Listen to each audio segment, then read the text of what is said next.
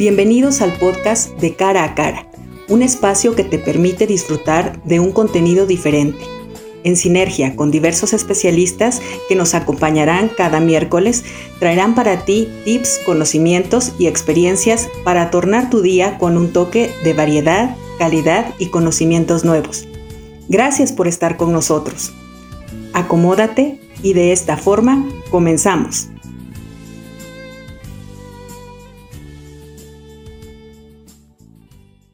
Universidad para Adultos WAP, el vínculo entre la formación y profesionalización de tus capacidades. Hola, soy Jesús Antonio de la Vega y estás en De Cara a Cara. La pandemia del COVID tiene un efecto psicológico muy importante que no solo les interesa a los expertos en el área, también a ti, a mí, a todos en general, porque el COVID-19 no solo afecta a nuestros pulmones, sino que también ataca a tu mente. Veamos por qué. Vivimos una situación sanitaria y social completamente inédita como sociedad producida por la pandemia de la COVID-19. Hasta este momento, el desarrollo de las ciencias, las epidemias y las pandemias infecciosas parecen fenómenos que tienen que interesar únicamente a biólogos y a un buen número de especialidades médicas, pero no a los científicos del comportamiento como son los psicólogos y los sociólogos. El valioso desarrollo de vacunas y tratamientos para reducir la prevalencia de enfermedades infecciosas letales que han convivido con los seres humanos durante siglos puede ser una de las razones de esta forma de pensar. Sin embargo, la situación en la que todas y todas estamos involucrados nos da otra perspectiva. A pesar de que los mecanismos que originan la enfermedad pandémica son sin duda biológicos, las estrategias principales que hay que desplegar para combatir con eficacia la pandemia y sus efectos psicológicos y sociales sobre las personas no lo son. Resulta paradójico que medidas dirigidas a la población tales como el ajuste adecuado sobre la percepción de riesgo, el desarrollo de hábitos higiénicos, el mantenimiento de distanciamiento social frente al inminente riesgo que afecta en lo individual e impacta de manera negativa en las dinámicas y estructuras sociales, las acciones orientadas al cuidado de sí mismo y de los demás, comportamientos asociados a la responsabilidad ética y cívica, son aspectos indudablemente del carácter psicológico y social, si observamos las medidas implementadas que en distintas partes del mundo se planifican y desarrollan sin una mirada interdisciplinar, en donde los científicos del comportamiento colaboren, por lo anterior, es oportuno reflexionar en torno a los efectos psicológicos y los impactos sociales del distanciamiento social. Y de esta forma me permito presentarles a la doctora Katia Paulina Verdugo Avilés, médico cirujano y partero por la Universidad Michoacana de San Nicolás, es especialista en psiquiatría por la Benemérita Universidad Autónoma de Puebla y también funge como profesora de la materia de psiquiatría en el programa de enfermería y medicina de la Universidad de las Américas Puebla. Y en este día le damos la más cordial de las bienvenidas a una gran amiga que nos visita en nuestro podcast de, de Cara a Cara, donde les hablaremos sobre el tema de efectos psicosociales de distanciamiento social. Katy, bienvenida. Es un grato placer contar contigo en este espacio y antes de entrar en materia te quiero pedir que les hables un poco de ti a nuestra audiencia. ¿Cuáles son tus pasiones? ¿En qué te consideras buena? O lo que es lo mismo, ¿cuáles son tus highlights? Muchas gracias por la oportunidad de estar con ustedes compartiendo en este tema tan importante y es de interés a toda la población en general. Y pues, ¿qué les puedo decir de mí? Ya, ya me presentaste en la parte este, médica, académica. Eh, amo mi profesión, me apasiona la psiquiatría, es un área en la cual creo que he tenido grandes satisfacciones, eh, trabajar directamente con, con pacientes y que sea la rama como más humana dentro de todas las especialidades de la medicina, pues me ha generado muchas gratificaciones. Aparte, pues estoy casada, tengo dos hijos, disfruto mucho el tiempo en familia, en casa. Eh, mascotas, tengo un perrito, un gatito, también me agrada mucho pasar tiempo con, con mis animales un ratito, eso ayuda a tener un equilibrio en cuanto a, bajar los niveles de estrés del día a día. Eh, lo mejor que, que podría describirme es que me gusta escuchar, me gusta escuchar a las personas y creo que esa es la parte angular para la la parte que yo desempeño en mi trabajo todos los días. Muy bien, Katia. Y bueno, con esto que nos comentas, me voy a quedar con cosas que nos estás describiendo de ti. El equilibrio y sabes escuchar. Y bueno, qué mejor característica que esta para poder ser tú la experta que el día de hoy nos lleve de la mano en este podcast. Y ahora sí, vamos a entrar en materia. El estrés no produce efectos duraderos uniformes en toda la población ni en todas las circunstancias. En un estudio muy reciente realizado en China se ha podido comprobar, por ejemplo, que el impacto de la cuarentena tiene mucho que ver los trastornos, dificultades y problemáticas que las personas experimentaban antes de la pandemia. Su presencia solo puso al descubierto la ausencia de recursos personales y sociales. Esto colocó en desventaja a quien la padece y por ello considero pertinente abrir con esta pregunta, Katy. ¿Por qué los científicos del comportamiento consideran que el mayor reto al que se enfrenta la población a nivel mundial es la incertidumbre y la volatilidad?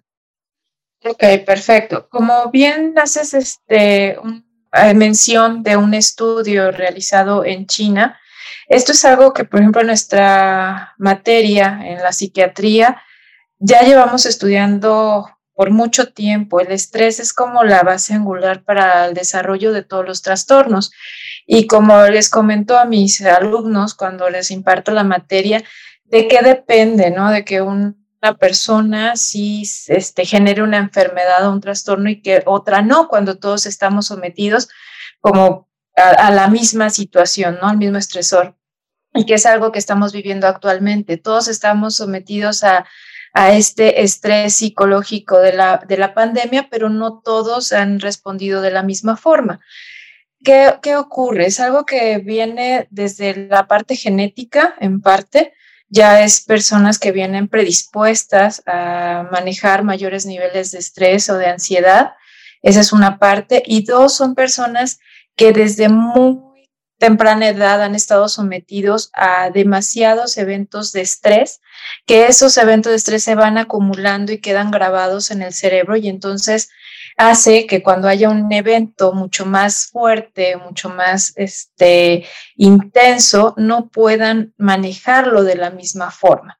Entonces, ¿qué es lo que nos preocupa? No tanto la enfermedad como tal ahorita, que obviamente sí tenemos que cuidarnos y todo, sino que cómo vamos a responder a lo que nos viene, porque parte de la ansiedad es como este miedo anticipatorio, esta constante estar pensando en el qué va a pasar, en esta incertidumbre, en el futuro, qué va a ser de mí, qué va a ser de mi familia, y todos estos pensamientos como catastróficos o centrados en ese futuro incierto, va elevando estos niveles de estrés y va favoreciendo que permanezca la ansiedad.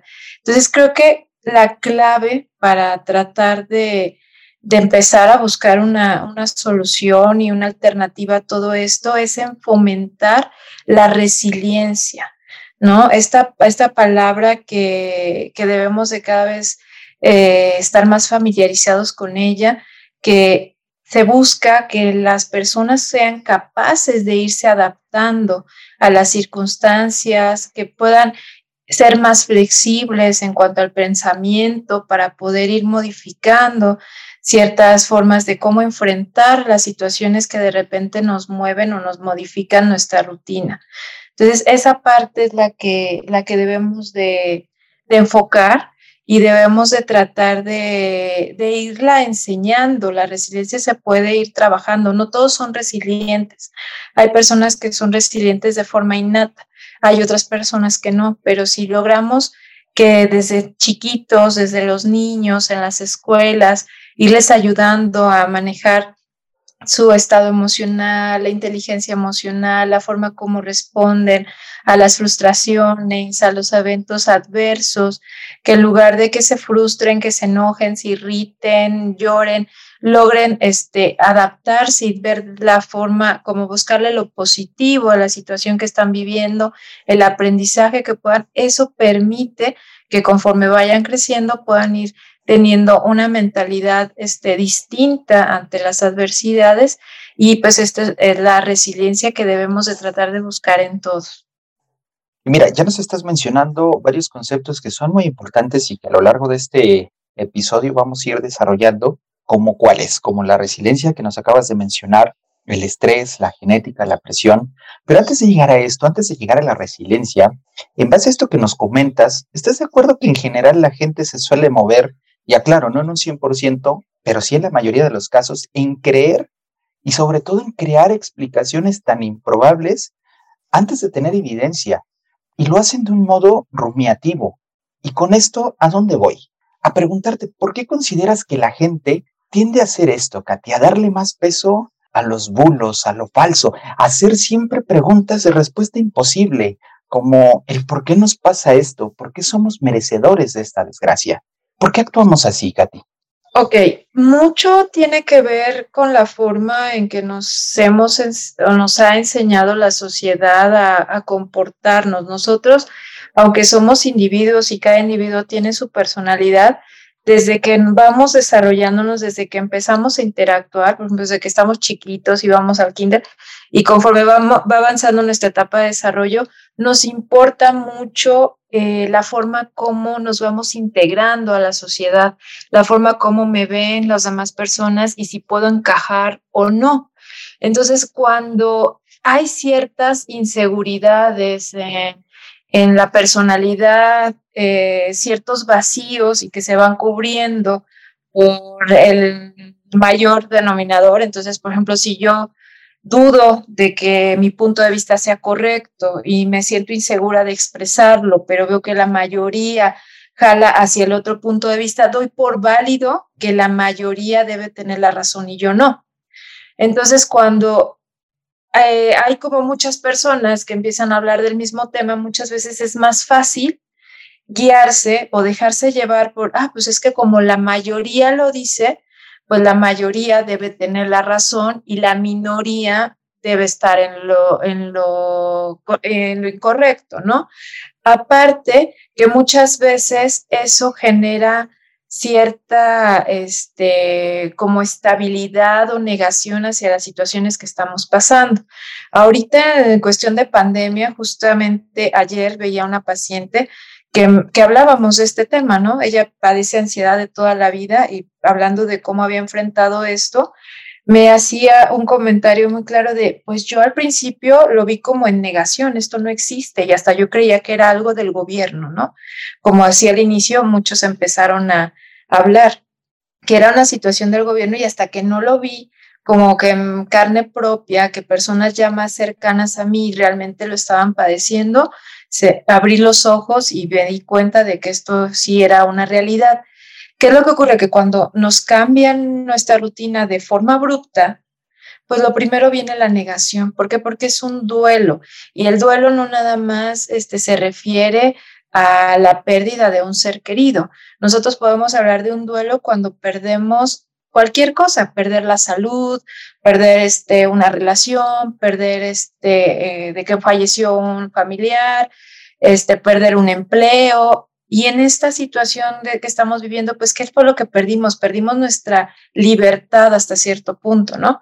De un momento a otro nos dijeron, te tienes que quedar guardado en casa, no puedes salir, debes de evitar la convivencia. Entonces, viene algo que yo no estaba preparado, que no hay, hay una situación en la cual veíamos muy lejano, veíamos que estaba muy alejado de nosotros, les está pasando a los chinos, no es algo cercano, no lo creo y de un momento a otro ya llega aquí y me dicen que me tengo que guardar y pues yo no veo a nadie en mi alrededor que esté enfermo o alguien que esté pasando por eso. Entonces, en lugar de creer, empiezan, eh, prefiero negarme a que esto esté pasando porque yo quiero aferrarme al, a mi estilo de vida, a como yo venía acostumbrando porque es mi zona de confort. Y ya después de esa negación es que vienen todos los demás problemas, ¿no? Porque esa negación impide que yo me asesore, impide que yo siga las recomendaciones, que fue mucho de lo que pasó al inicio. Como no estoy creyendo, como no lo veo, el ser humano es muy dado a que hasta que no lo veo, no lo creo. ¿no? Si no me está pasando eh, en carne propia, eh, si no tengo la prueba, la evidencia, yo no creo de la situación, aunque lo esté diciendo un experto, un científico, un médico, quien sea. Entonces es, ¿por qué lo voy a hacer? No, eso no va a pasar, a mí no me va a pasar, hasta que ya lo vemos muy de cerca, entonces ahora sí ya empiezo a actuar y ahí es donde pues medidas que pudieron haberse llevado a cabo de forma oportuna para evitar llegar a todo esto, ¿no? Pero ¿No consideras que también existe una parte de la población que tiene esta necesidad de generar hipótesis, de tener siempre una respuesta? al final del día siempre tendemos a, llenar ese vacío que, nos hace falta eh, satisfacer. Ah, sí, cuando estamos en negación de algo, pues obviamente tengo que buscarle yo la respuesta que crea que es como más conveniente para mi realidad en ese momento, ¿no? Y entonces ahí es donde voy buscando este algunas otras teorías, como lo que hablábamos, ¿no? Al principio que decían todos, no, esto es cuestión del gobierno, ¿no? Y, se giran a esas hipótesis o es porque nos quieren tener controlados, es porque nos van a poner un chip, es porque este, quieren controlar las farmacéuticas, es porque tratan, tratamos de buscar eh, o crear esa hipótesis para rechazar la realidad que, que me, hasta cierto punto puede ser que me da miedo, puede ser que como no sé cómo voy a responder, como no sé qué me va a pasar, por esta incertidumbre hacia mi futuro, pues trato de negarla a toda costa y entonces voy buscando otras respuestas que se alejan mucho de lo que realmente está sucediendo. Es correcto, Katy. Y bueno, es previsible que el estrés pandémico afecte a los grupos más vulnerables de la población, o mejor dicho, que ya los está afectando, los que, a los que se les va a tener que poner una especial atención. Y son estas personas sin recursos económicos o sociales, a los discapacitados, a los adultos mayores que viven solos o con escaso soporte social, niños o adultos que viven en hogares conflictivos y personas con psicopatologías previas.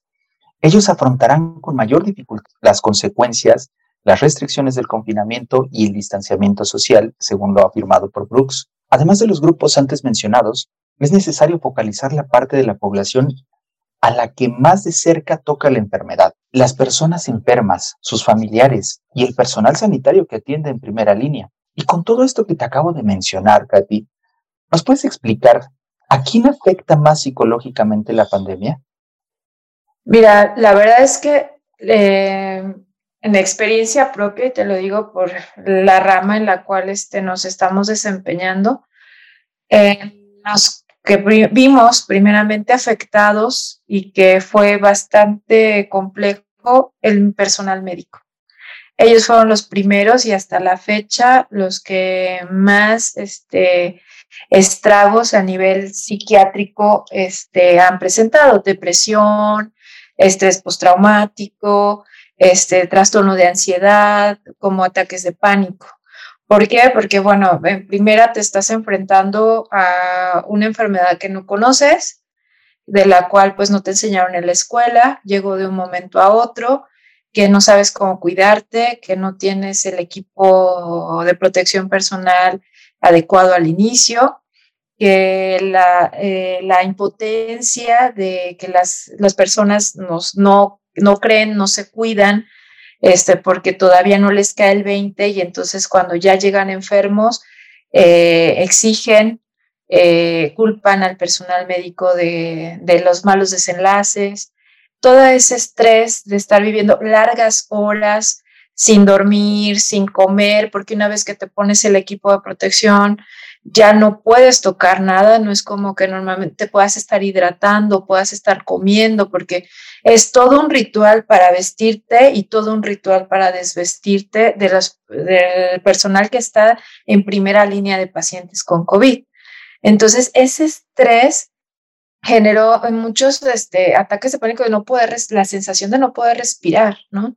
Y esa angustia algunos hasta de arrancarse el equipo de protección personal mientras estaban en una zona de riesgo y el temor después de que como hice eso, que me pudiera haber contagiado, ¿no? Entonces ellos fueron como la, es la primera población que fue vulnerable y para ellos incluso hubo un programa de apoyo especial donde en línea, en cualquier momento, podían contactarnos a los psiquiatras para brindar consulta a distancia por telemedicina este, para poder empezar a intervenir y atender los casos de forma lo más inmediata posible. El segundo grupo más este, este, vulnerable con todo esto han sido eh, los niños y los adolescentes. ¿Por qué? Porque eh, ellos van a la escuela para empezar a enseñarse a socializar, a convivir, a expresarse, a lo que hablaba al inicio, ¿no? Es muy importante para el ser humano el sentirse que forma parte de algo y la forma como se relaciona y cómo interactúa. Entonces, el dejar de ver a los compañeritos, el estar todo el tiempo en casa, el estar detrás de un dispositivo, eh, realizando tareas y no, no, no, tener esa convivencia como tal, pasar la mayor parte del tiempo este, conviviendo con adultos, sobre todo los que no tenían más hermanitos, ¿no? Todo eso les vino a generar mucho estrés, el estar largas horas en la computadora realizando tareas y eso, alteraciones de sueño, inquietud, ansiedad, temblor, ellos son la, otra población muy, muy vulnerable y que hasta la fecha, ¿no? Miedo, porque los niños han, eh, este, al inicio empezaron a desarrollar también crisis de pánico, de temor a, es que si me contagio y es que si alguien de mi familia se contagia y se muere, si mi abuelito, si mis papás, los hijos de los médicos que trabajaban en primera línea, eh, con una ansiedad tremenda por el temor de que pues no lo veo a mi papá, ya no veo a mi mamá, qué tal si se enferma, qué tal si se muere. E, ellos han sido la segunda línea y en tercer lugar diría los adultos mayores, sobre todo este, porque muchos, este, los que son o están acostumbrados a ser muy activos, que acostumbraban a salir, a ocuparse, frecuentar a algún conocido, etcétera, y de repente decirles, ya no puedes salir, ha sido también una, una población este, difícil. Comentabas tú que los que viven solos, si de por sí este, a algunos este, les cuesta eh, el adaptarse al nido vacío, ¿no? De que ya los hijos ya migraron, que pasó la mayor parte del tiempo solo, eh, en casa, vienen muy de vez en cuando y que con esta situación de del quédate en casa y el mantener el distanciamiento, los hijos que dijeron, pues no puedo ya ir a visitar a mi papá porque tengo miedo de contagiarlos y nada más te dejo la comida fuera o lo que necesitas, pues eso incrementó mucho más el sentimiento de soledad, eh, esta sensación de vacío, de la necesidad de estar conviviendo con alguien. Creo que en general, pues afecta a la mayoría de la población, pero sí hay población mucho más vulnerable y en cuanto a lo que decías de pacientes que ya tienen este, algún antecedente psiquiátrico, pues obviamente estos síntomas se han intensificado mucho más. Pacientes que, que venían, nosotros lo, eh, de forma empírica hasta cierto punto, eh, nosotros como psiquiatras empezamos por consenso entre varios colegas y todo, que llegábamos a tener este, todavía contacto y comunicación con todos estos cambios. Decíamos pacientes que más o menos están estables y que por tiempo pensábamos retirar el medicamento. Al empezar esta pandemia decidimos, sabes que vas a continuar con el tratamiento porque preferimos que tengas algo que te siga sosteniendo en lo que vemos cómo te adaptas, cómo respondes, cómo vas mejorando para que no se vuelva a complicar o no tener una recaída, ¿no? Con todo esto que nos acabas de, mencionar, Katy, me gustaría abrir un paréntesis en esta respuesta que, fue muy amplia pero muy significativa, y es que hay algo que seguimos viviendo día a día, como ya nos lo mencionaste, y son estos mensajes que nos lanza el cuerpo médico de primera línea que ya que están encargados de compartir esta pandemia, y me refiero al cuídense, al ya estamos cansados, y lamentablemente mucha gente, efectivamente, como tú nos lo has mencionado, están relajando bastante las medidas de cuidado. Y en el peor de los casos responden en un marco de defensa al decir, es que para eso están, para eso se les paga. Pero sería muy importante hacerte aquí otra pregunta para que nuestra audiencia nos ayude a difundir este mensaje en favor, en favor del sector salud y académico que siguen en pie de lucha contra el COVID. ¿Qué factores desencadenan el cansancio del personal de la salud? Ya nos has mencionado algunos, pero también entra otro, otro grupo, las y los docentes que se dedican a la investigación para poder combatir esta enfermedad y qué estados emocionales experimentan en el ejercicio ético de su profesión. El principal es el burnout, ¿no? Que le llamamos como el estar quemado. ¿Qué pasa? Pues el, eh, el personal médico se desgasta y es desgastante porque se siente que se está luchando solo.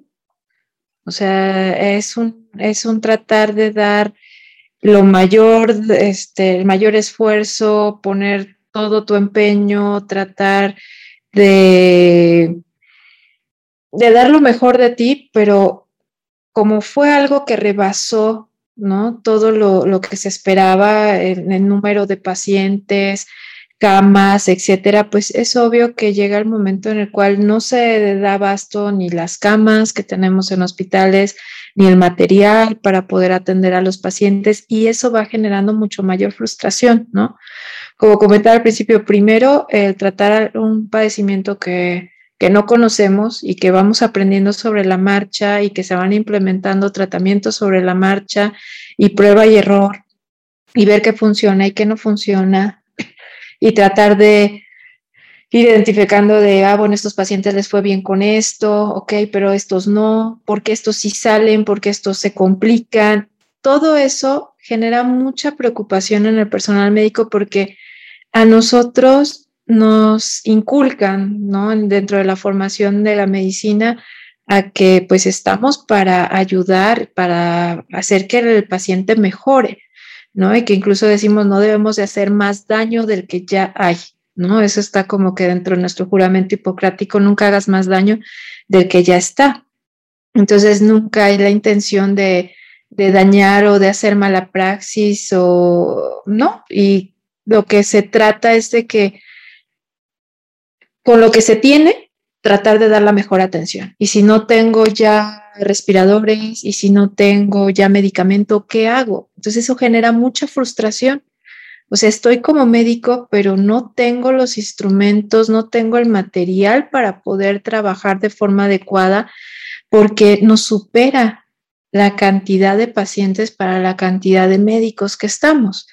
Entonces, eso va generando este desgaste en físico por lo que te decía de estar usando equipo de personal, este, protección personal, donde pues no puedes tomar agua, no puedes ir al baño, no puedes comer, y que una vez que entras es estar de 6 a 12 horas ahí hasta que, sal, hasta que termina tu turno y te va a relevar alguien más. Ese es el desgaste físico. Y dos, el desgaste emocional de tratar de que con todas tus ganas, con todas tus fuerzas salga un paciente y con lo poco o mucho material que puedas tener y que los resultados no han sido lo que esperamos, ¿no? El médico pues no, no este, está preparado para, nunca nos preparan para perder pacientes, no, a ningún médico nos preparan para la muerte. Siempre vamos pensando en que voy a hacer todo para que mi paciente viva. Entonces, cuando un médico pierde a un paciente, es un golpe emocional muy grande. ¿Qué hice, qué no hice, qué dejé de hacer, qué me faltó? Qué pude haber hecho, genera mucho, mucho estrés. Entonces, ahora si esto nos pasa con un paciente en, a lo largo de nuestra carrera, imagínense con esta situación de que no fue un paciente, sino que entras a un turno y pierdes decenas, cientos de pacientes y entonces empiezas a perder la fe, empiezas a perder la esperanza, ¿no? Me estoy levantando todos los días para acudir y tratar de salvar vidas y los resultados son que tengo más pérdidas que resultados positivos. Entonces esto va mermando este, de forma importante a la salud este, mental del médico. Bien, Katy. Y bueno, con todo esto que nos acabas de describir, antes de continuar, es, es nuevamente aplaudible y, y, reconocible toda esta labor que ustedes hacen como cuerpo médico en base a combatir esta pandemia que nosotros estamos viviendo hoy en día. Y con esta descripción de, un sector particular, ahora vuelvo a lo general, a lo que podemos vivir todos. Y me refiero a que existe una gran incertidumbre sobre nuestras expectativas acerca del futuro laboral, Katy, a, saber cómo nos vamos a relacionar a nuestro sector familiar, a nuestras percepciones y comportamientos sobre los demás, sobre otros grupos. Y al hablar sobre el mundo en general, posiblemente cambie la salud psicológica de muchas personas que ya se están viendo seriamente afectadas y los efectos es muy probable que sean duraderos. Lo que sentimos sobre las personas que nos rodean, a las que queremos, pero también sobre los extraños. No hay duda de que se va a ver afectado por esta pandemia un sector. Y con todo esto, me gustaría que nos ayudes a ayudar a nuestra audiencia, Katy, a quien se siente identificado con la problemática que el día de hoy estamos tocando. Por tanto, ¿nos puedes explicar qué es el estrés pandémico y cuáles son sus principales manifestaciones? El estrés, ya sea que le llamemos así estrés pandémico o estrés en general, que para nosotros que ese estrés es una respuesta de nuestro cuerpo a algo que nos está lastimando, a algo que nos está generando daño. Y el estrés puede ser tanto físico, como cuando alguien se somete a una cirugía, cuando alguien se quema, tiene un accidente, una fractura, etcétera, el cuerpo vive estrés, como psicológico, ¿no? Algo emocional. Entonces, este estrés lo que ocurre, o al llamarle pandémico, es que es algo como más colectivo, ¿no? Que todos empezamos a, crear como un concepto y un temor hacia la incertidumbre, como bien decías, del qué va a pasar, ¿no?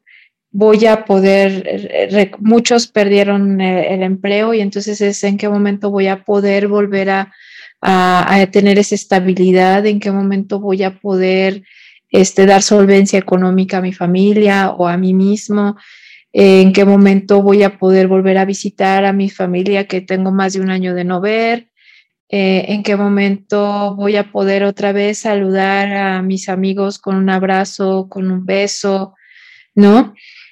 Y este estrés este, colectivo, aparte de la incertidumbre hacia el futuro, también es este temor a el, ¿y si esto nunca pasa? ¿O si esto nunca termina?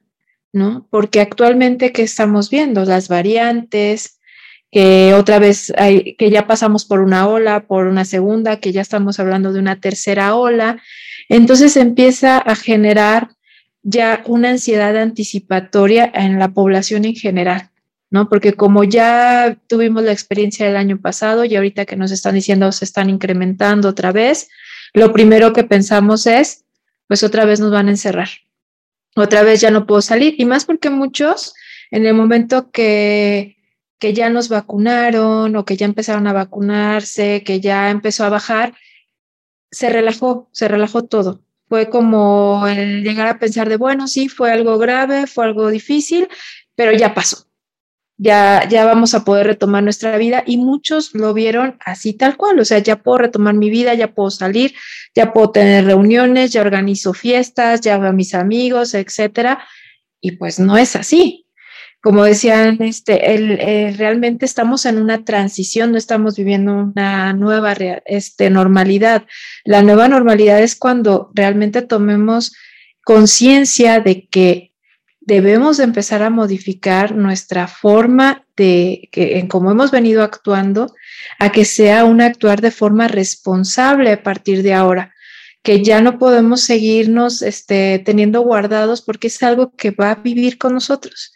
Es una enfermedad que llegó para quedarse, es una enfermedad que no va a desaparecer, es una enfermedad que a pesar de que haya vacunas y que las vacunas nos van a ayudar a disminuir la letalidad, a que no tengamos la gran cantidad de pérdidas humanas que hemos tenido en este año, pero no eso no implica que no va a haber no vamos a seguirnos contagiando, no va, no a haber este, pacientes que todavía se compliquen. Entonces allí es donde tenemos que empezar a, a, a modificar este estrés colectivo que en lugar de que genere pánico, que en lugar de que sea como, ay, nos van a guardar y qué va a pasar y todo esto, este, verlo como un panorama catastrófico, mm, cambiarlo a el dejar de preocuparme y empezar a ocuparme. ¿De qué modo puedo ocuparme para que mi vida no se vea tan afectada? Yo a mis pacientes les digo es que es, muy fácil o muy cómodo que como ahora estoy en casa, modifico todos mis hábitos. Y entonces, como ya no tengo que trasladarme al trabajo, si no me tengo que levantar temprano, pues me puedo permitir dormirme más tarde. Y desde ahí empezamos, ¿no? Ya me duermo más tarde, me desvelo, ya tengo una mala higiene de sueño, me levanto más tarde, medio desayuno o desayuno mientras estoy trabajando, mientras estoy en las clases a distancia este, para qué me visto, este, o me arreglo, pues total ni me van a ver, si es a distancia, tengo la cámara apagada. Y eso nos va haciendo que, que dejemos de hacer hábitos que son saludables.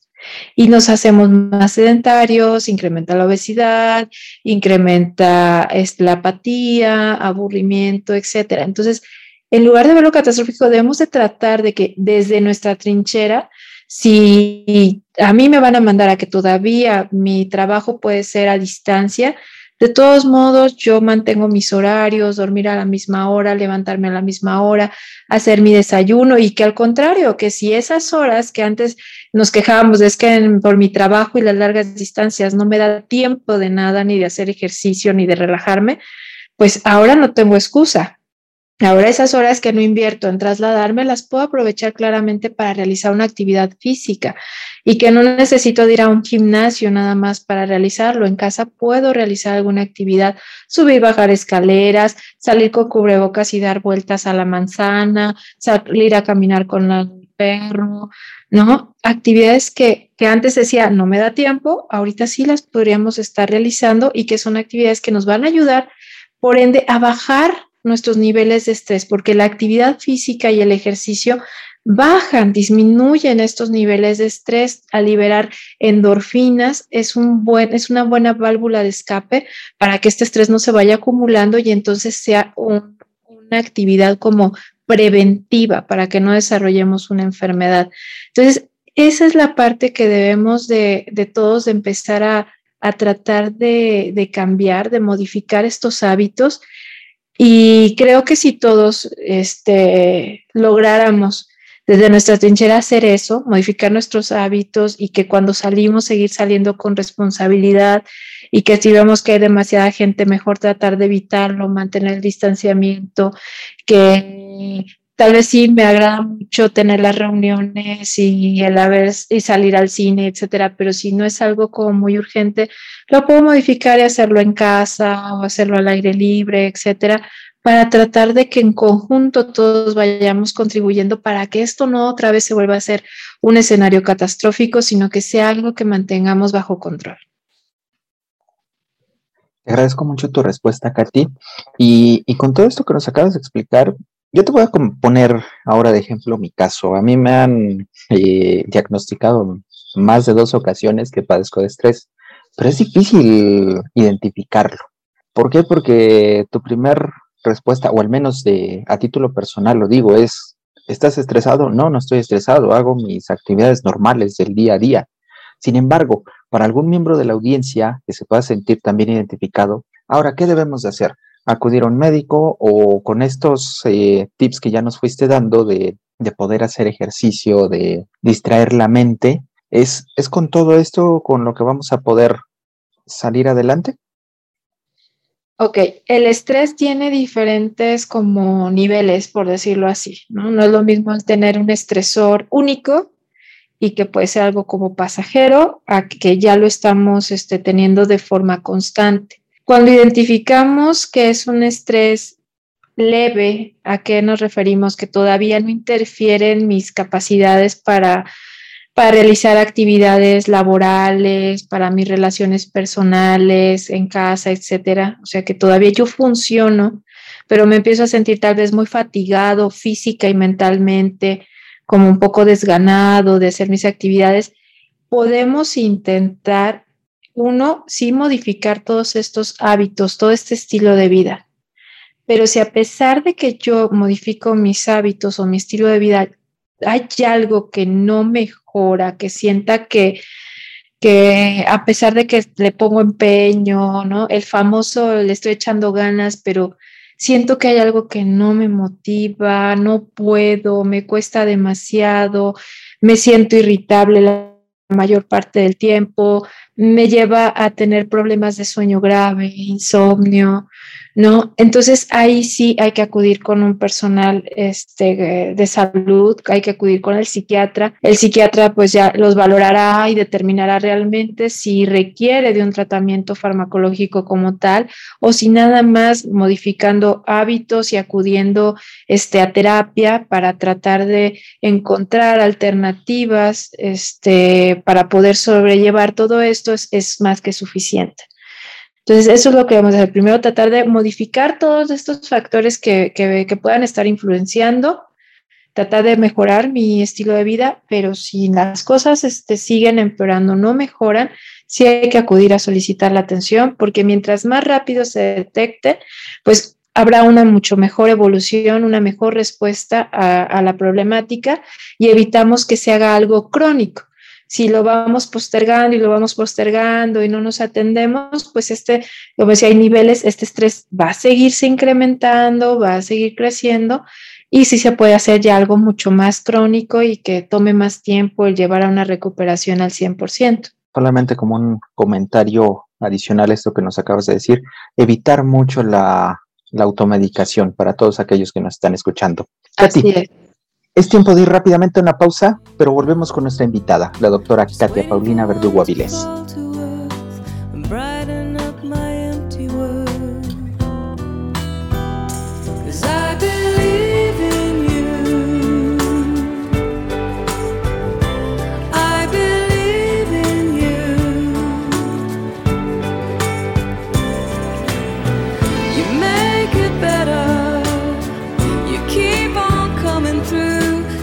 Much I don't believe in,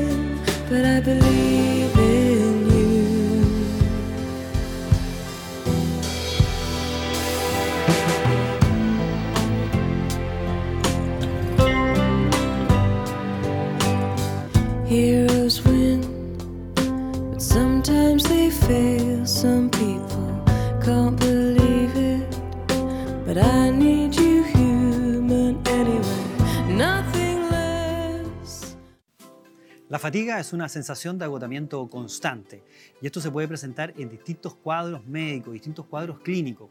Dentro de esos está el hipotiroidismo o la falta de función normal de la tiroides, la insuficiencia cardíaca, manifestación final de muchas enfermedades que afectan al corazón, la anemia, la insuficiencia renal, cuando los riñones dejan de funcionar correctamente, también por distintas causas que afectan a nuestro organismo, la diabetes mellitus y enfermedades que afectan nuestros pulmones. Pero una de las causas por lejos más frecuentes de cansancio y fatiga es la falta de hierro. Y fíjese usted que la OMS, Organización Mundial de la Salud, considera a esto, la deficiencia de hierro, como el primer desorden nutricional en el mundo. Y es que el hierro es fundamental para nuestro organismo, ya que participa en muchos procesos metabólicos, especialmente en la formación de la hemoglobina contenida en los glóbulos rojos. La hemoglobina es un pigmento que está en los glóbulos rojos y que tiene una afinidad muy grande por el oxígeno. Por lo tanto, el glóbulo rojo, gracias a la hemoglobina, permite que este oxígeno llegue a todas las células del organismo. Y llegando a la célula del organismo permite entonces que eh, distintos sistemas funcionen perfectamente. La célula entonces requiere de oxígeno, la hemoglobina capta el oxígeno y lo lleva a través del glóbulo rojo. Y en este proceso de formación de hemoglobina, el hierro es fundamental. La deficiencia de hierro entonces puede asociarse a síntomas tales como cansancio o debilidad por esta falta de oxigenación, dificultad para concentrarse, bajo rendimiento, por ejemplo, en su trabajo o bajo rendimiento escolar, alteraciones del sistema inmune, es decir, puedo tener más enfermedades, enfermar con mayor facilidad. Desde la alimentación saludable, desde una sana alimentación, sí podemos obtener este hierro el hierro está en abundantes alimentos que encontramos como por ejemplo las legumbres o el germen de trigo, el jugo de manzana, el ácido fólico presente en hojas verdes, en vegetales verdes. La ortiga, por ejemplo, es rica en hierro y se puede usar eh, para la anemia en preparaciones como sopas, infusiones o incluso también en ensaladas. Combine estos vegetales eh, que aportan hierro con otros productos importantes que tengan vitamina C, este nutriente favorece la absorción de este hierro, que también está presente en vegetales. Importantísimo que si usted está presentando fatiga, está presentando cansancio, se siente así hoy día, eh, debe consultar a un doctor, debe consultar a su médico para investigar de entre todas las causas que le nombré, más otras que existen, si usted está padeciendo alguna enfermedad que requiera el diagnóstico oportuno y por supuesto el tratamiento. Haga caso a estas recomendaciones y tenga por supuesto una mejor calidad de vida.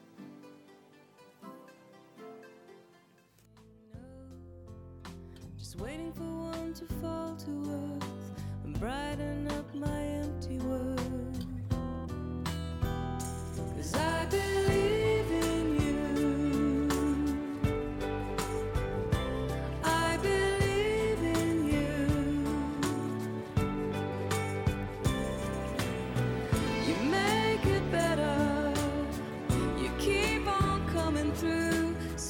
I don't believe in, but I believe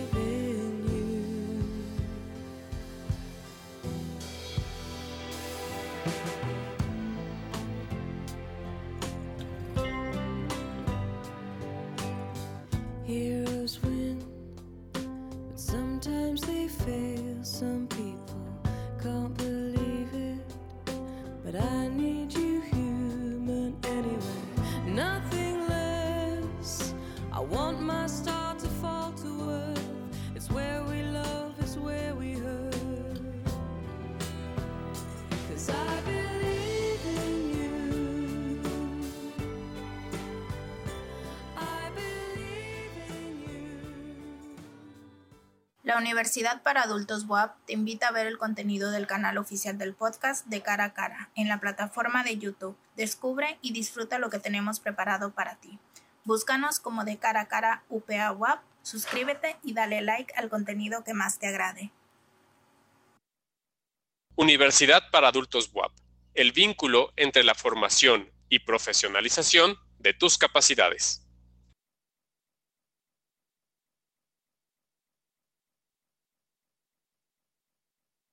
Y ya estamos de regreso con un tema relevante para toda la población, efectos psicosociales del distanciamiento social. Querida Katy, llegó el momento de participar en una dinámica que ya es parte esencial de este podcast y es el desarrollo de un pequeño quiz en el cual vamos a invitar a toda la audiencia que nos está escuchando a tratar de responder a la par contigo para poder sensibilizarlo sobre el tema. ¿Estás lista? A ver, preparada. Ok. A ver, Katy, ¿has tenido la sensación de frustración, ira o enojo en estos tiempos que estamos viviendo de pandemia? Frustración. Ok. Sí. ¿Cuál es tu mejor manera de relajarte? Saliendo a caminar.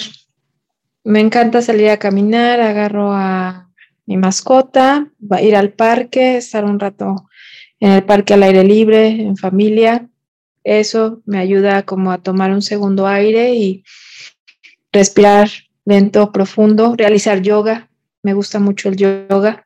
30 minutos diarios de yoga es muy buen ejercicio porque aparte de que te ayuda a regular tu respiración, los movimientos también hacen que relajes los músculos, entonces baja mucho la tensión muscular y te sientes revitalizado para continuar. Perfecto. Bueno, ya nos mencionaste algo de la, de la siguiente pregunta, pero aquí va. Libros, películas, meditación o deporte. Meditación y deporte. Ok. Y la última. ¿Consideras parte de tu desarrollo óptimo personal el visitar a un psicólogo? ¿Por qué? Sí, a un no nada más es psicólogo, sino a un psicólogo que tenga la preparación en terapia como tal. Incluso nosotros desde nuestra formación como psiquiatras este, estamos hasta cierto punto, bueno, al inicio diríamos como obligados, pero pues es una, es una necesidad el acudir a terapia para poder este, ir trabajando todas estas emociones. Y nosotros porque nuestra forma, hay, hay médicos, por ejemplo, los que están en primera línea se contagian o tienen el riesgo de contagiarse de COVID. Nosotros como psiquiatras, pues nos contagiamos de emociones, de emociones de nuestros pacientes. Entonces, ya es como algo rutinario en nosotros el, el estar acudiendo a terapia para manejar y aprender a identificar hasta dónde es mi emoción, son mis frustraciones, son mis ansiedades o es la del paciente.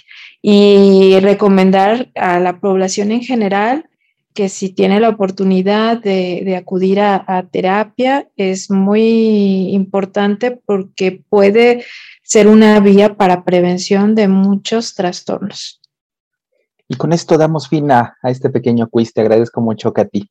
Y bueno, antes de ir a la pausa, estábamos hablando sobre los efectos que podemos llegar a tener por el confinamiento y el distanciamiento social. Y es momento de citar un artículo publicado en The Conversation del doctor Carmelo Vázquez, catedrático del área de psicopatología de la Universidad Complutense de Madrid, titulado Trauma o crecimiento personal.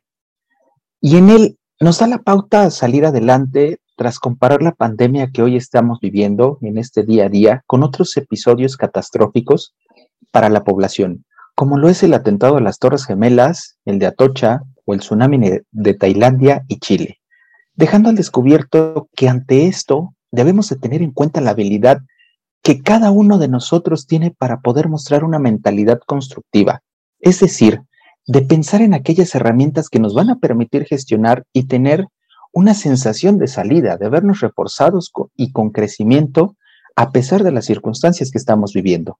Por eso me gustaría preguntarte, ante el nuevo anuncio de, variantes de la COVID que podrían amenazar el cambio de semáforo para volver nuevamente a un color rojo, ¿qué acciones y estrategias recomiendas explorar o experimentar para tener una adecuada gestión emocional de las situaciones vividas durante la pandemia? Pues ¿qué debemos de hacer? Aprender de, la experiencia. Ya pasamos todo más de un año que inició todo esto, marzo del año pasado. Entonces ya tenemos este cierto conocimiento, ya sabemos ciertas medidas que debemos de tomar. Entonces, antes de paralizarnos y decir, híjole, ya vienen unas variantes, otra vez, ¿qué va a pasar?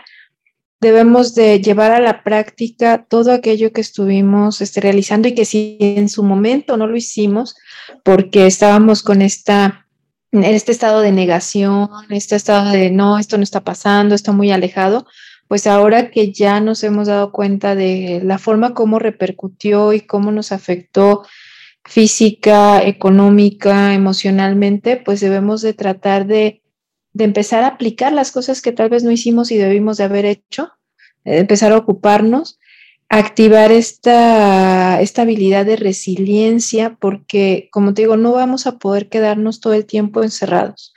No podemos estar siempre dentro de una burbuja, aunque haya ciertas actividades que se puedan seguir realizando desde casa, desde home office, la interacción social pues es parte fundamental para el desarrollo del ser humano. Es una parte que, el ser humano lo necesita la, mayor parte del tiempo, el interactuar.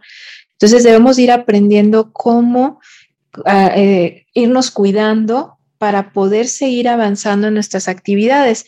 De hecho, por eso, aunque estamos eh, en riesgo de que se vuelva a mover el semáforo, no se ha llegado a la conclusión de querer cerrar todo por completo, como el año pasado, sino que hay que tratar de, ir cuidándonos, de ir realizando todas las actividades que ya sabemos y seguirnos, este, seguir activándonos hasta donde podamos. Hay que continuar porque si no, pues la economía se sigue viendo afectada, la parte emocional se sigue viendo afectada, y, eso es algo que debemos de tratar de evitar, ¿no? Entonces, aunque venga una tercera, una cuarta, una quinta ola, vengan más variantes, nosotros debemos de empezar a, a, ir como un paso adelante, ir aprendiendo de la experiencia previa de lo que nos vienen dejando las anteriores para tratar de ir mejorando cada vez más y podernos enfrentar de mejor forma.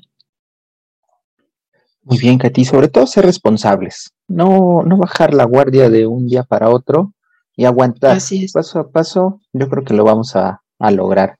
Y ahora voy a abrir otro paréntesis, porque hoy en día vivimos una gran parte de nuestra vida pegada a un dispositivo móvil, como tú lo mencionabas. Y con esto que, que nos acabas de explicar, ¿qué papel consideras que juegan las redes sociales al publicar actos de ciudadanos que, que son ejemplares, competentes, pero también exhiben actos de diversión o relajamiento que resultan reprobables para saltarse el confinamiento y son merecedoras a la sanción social. Híjole, esta parte que tocas es muy, muy importante y marca mucho de la parte ambivalente ¿no? del ser humano, donde por un lado se predica con que debes de guardarte y por otro lado hay personas que, que favorecen o que fomentan con comentarios de no pasa nada y aquí estoy yo y con el hecho de que crea o me cuide en cuanto a comer saludable, este, hacer ejercicio y por eso no me va a pasar nada y por eso creo que voy a salir y no me voy a contagiar, sí es muy irresponsable porque retomando lo que ya hemos repetido en varias ocasiones, de que si la población llega a, sentir que está en negación, a no querer aceptar y ve este tipo de publicaciones de personas donde se les salta todas las reglas, todos los lineamientos y, y no cree y, o fomenta el no te vacunes, eh, no uses cubrebocas, no sirve para nada, esto es psicológico, está en tu mente, pues ah, lo único que hace es que más personas pues vayan fomentando y vayan este, cayendo en este estilo de vida y que en lugar de sumar más a los que nos estamos cuidando, pues se sumen más este, personas a relajar las medidas. Cuando si todos eh, fuéramos, como lo comentaste tú, socialmente responsables, de que si yo me cuido, no nada más por mí, sino también por respeto a ti. O una campaña que se estuvo lanzando, que no sé si todos la, vieron, pero yo sí la vi, bueno, mis, en mis redes sociales pues hay muchos médicos, pero decía, uso cubrebocas para cuidarte a ti también, ¿no? Por respeto a ti, no nada más por mí, lo uso por respeto a ti.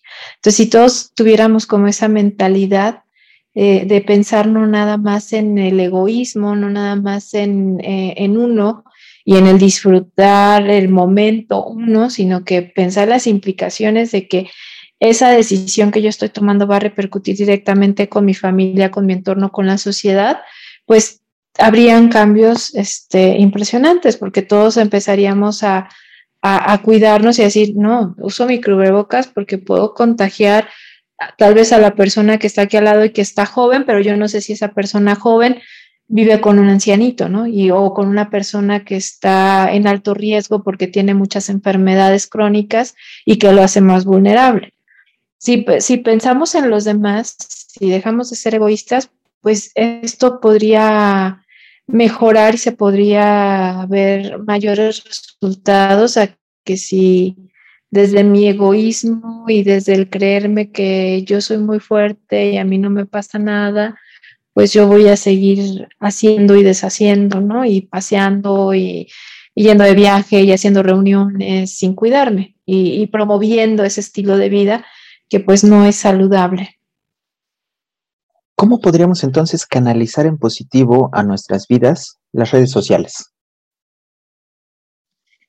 Hay que tener la habilidad para, para discernir y saber realmente elegir temas y contenido que sí me aporten algo, ¿no? Que hay que verificar siempre las fuentes, no hay que quedarnos con una sola publicación. En Internet hay de todo, hay, hay cosas muy buenas, pero también hay cosas muy malas este, que distorsionan totalmente la realidad. Entonces, antes de quedarse con la primera publicación que se vea y que aunque tenga muchos comentarios o tenga muchas reacciones, hay que tratar de investigar, hay que buscar en otras fuentes, hay que ver si hay revistas reconocidas aportan o, refuerzan esa publicación. Entonces, adelante, sí puedo decir que es una fuente confiable, pero si no, hay que, hay que dejarlo en, duda y, hay que tratar de ser responsable al momento de, elegir esta información que estamos buscando, porque pues todos este, tenemos al, ahorita actualmente la mayoría tenemos acceso a esto y debemos de ser muy responsables con la información que manejamos porque si me voy con lo primero, el titular y no investigo más y yo ya lo estoy reproduciendo, ¿no? Ya lo compartí porque se me hizo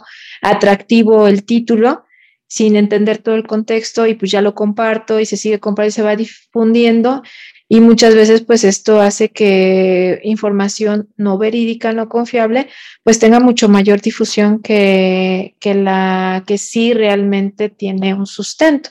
Entonces, esa sería mi recomendación no, eh, no podemos satanizar, no podemos este, decir dejen de, utilizar redes sociales, pero hay que usarlas con responsabilidad. Hay que investigar, hay que tener más fuentes y una vez que, podamos este, tener como mayor información, entonces sí opinar o sí compartir, sí difundir. Me gustaría solamente complementar que en el desarrollo de todo lo que nos has venido platicando, sí es muy importante tener una mentalidad constructiva. Es ser más de intentar pensar en aquellas herramientas que nos van a permitir gestionar y tener una sensación eh, de éxito. Y un ejemplo de mentalidad de crecimiento bueno, de verdad, eh, se los voy a dejar aquí a, la audiencia. Y es una de mis novelas favoritas, que incluso fue transformada a un éxito taquillero.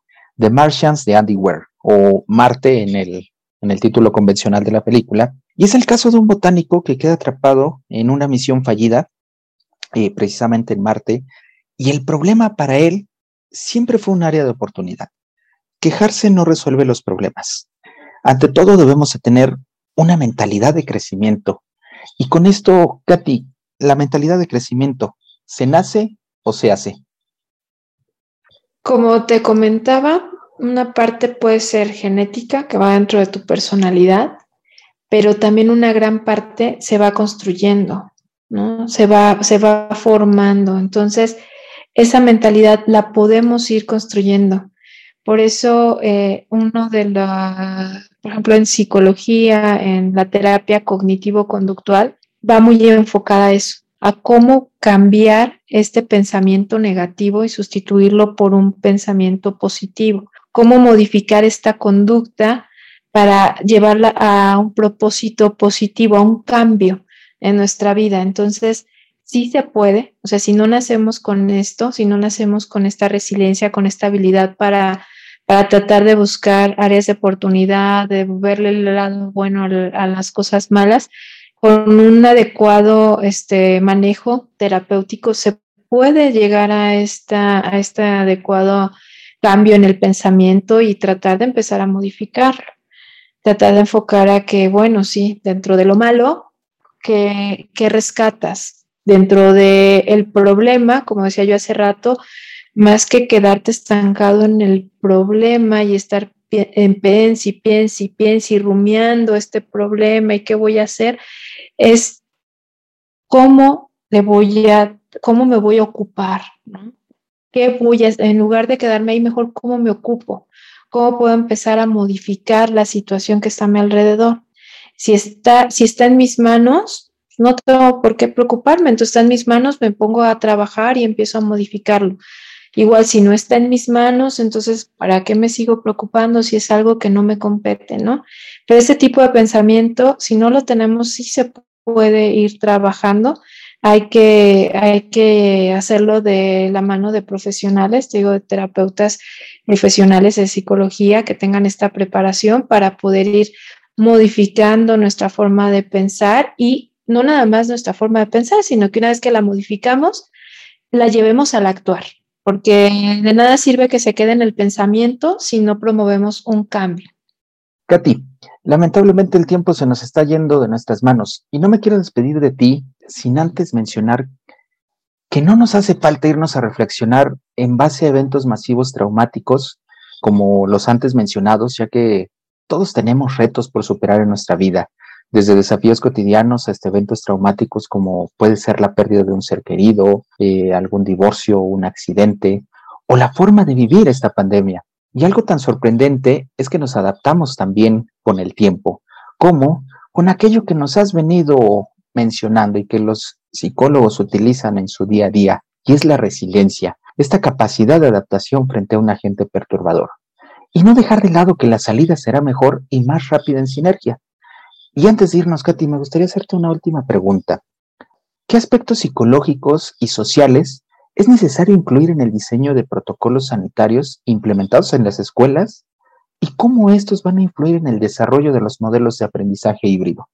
Darle más importancia a la inteligencia emocional en las escuelas, que se incluya casi casi como una materia donde se le preste atención a las necesidades este, que tiene lo, los alumnos para la forma como se relacionan, cómo manejan el estrés, cómo manejan su frustración ante los cambios y adversidades.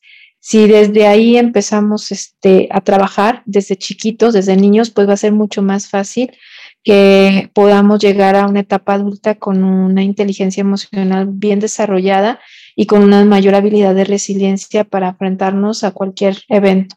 Como tú lo dices, el estrés y eh, o, la, o los problemas son desde cosas cotidianas, ¿no? Desde el momento en que te levantas y que decides levantarte al primer timbre de tu alarma o si decides posponer los cinco minutos y las consecuencias que pueden llevar. Entonces aquí es cómo yo voy manejando y cómo le voy dando este peso y esta intensidad a cada situación que voy viviendo en el día a día. Entonces hay que trabajar mucho en los niños, en los adolescentes. En ellos hay que, hay que implementar este, nuevos talleres, nuevos programas. Esa materia sería ideal porque si en ellos empezamos este, a fomentarlo, pues tendremos adultos mucho mejor preparados.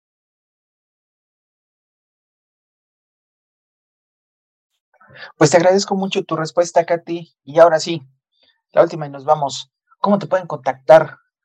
Me pueden contactar en redes sociales, en Facebook, buscando psiquiatra Katia Paulina Verdugo Vilés, me pueden este, contactar este, vía doctoralia, también con mi nombre, y este, o directamente eh, mi teléfono, ¿lo puedo dar?